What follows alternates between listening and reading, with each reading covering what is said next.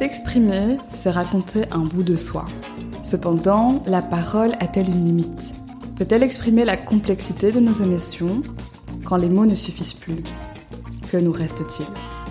Bienvenue dans la bulle sonore du podcast Mon rituel créatif. Je vous accueille pour un grand moment d'inspiration autour de sujets touchant à la créativité, à l'art, au bien-être et au développement de soi. Je m'appelle Malika, je jongle entre mes différentes casquettes. Je suis artiste, illustratrice, art thérapeute, coach en créativité et prof d'art. Je suis passionnée par l'expression créative, son processus et ses bienfaits sur l'humain. J'accompagne depuis plusieurs années des femmes à renouer avec leur créativité sacrée. Je vous partage ici mes réflexions, mes recherches en lien avec mon propre processus créatif, mais également celles d'autres artistes et de personnalités inspirantes. Sans plus attendre, je vous laisse découvrir le sujet du jour.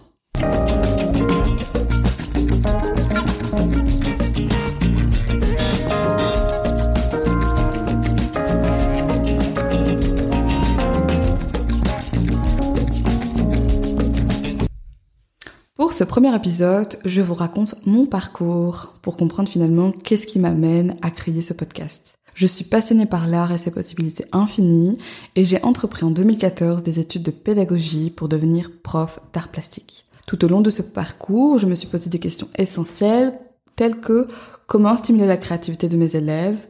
Beaucoup ont des blocages et j'entendais à longueur de journée je ne sais pas dessiner, je ne suis pas créatif. Au fil de temps, j'ai commencé à percevoir dans les comportements de refus de participation une grande détresse, la crainte d'échouer. Alors, en tant que pédagogue, j'ai envisagé de créer des outils qui aident à stimuler l'imaginaire, les idées, la créativité. Toutefois, je ne pouvais pas faire l'impasse sur le travail de la confiance en soi. Même si je crée le meilleur outil et que la personne est bloquée par ses croyances, on n'ira pas très très loin alors je réalise à quel point la création et le développement de soi sont liés de manière intrinsèque. Il a fallu que j'en tienne compte dans mon approche. Souvenez-vous, s'exprimer, c'est raconter un bout de soi, créer, c'est rendre visible cette partie de soi. Qu'on le veuille ou non, la création inclut de l'intime, du personnel. Très vite, j'ai ressenti le besoin d'amener ma pratique plus loin avec un public adulte.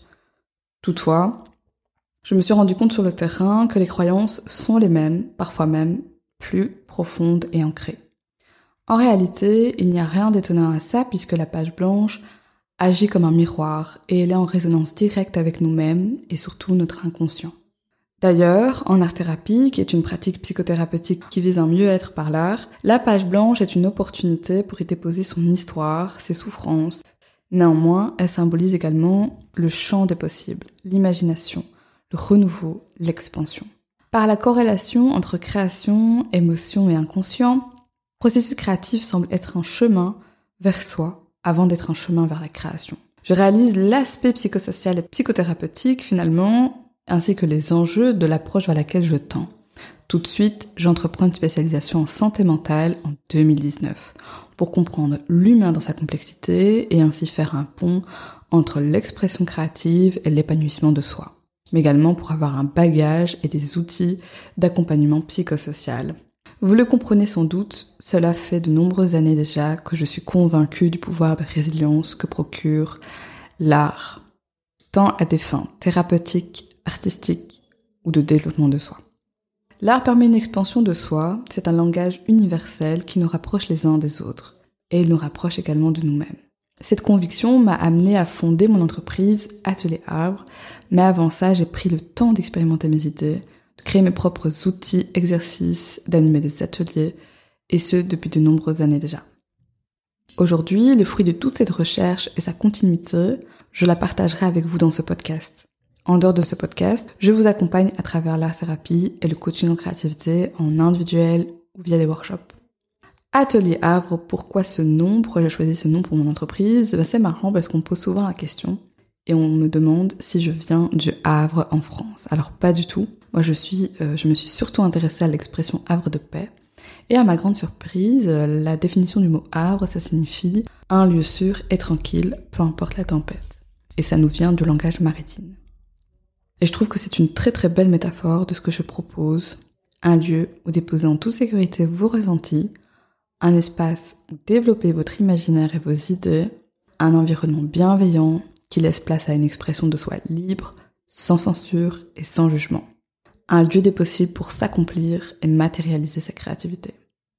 Voilà, nous sommes arrivés à la fin de mon premier épisode d'introduction. J'espère que vous avez passé un bon moment à mes côtés et que vous avez appris à me connaître. On se retrouve très très prochainement pour le prochain épisode et vous pouvez me retrouver sur Instagram, Atelier Havre, et sur mon site atelierhavre.com.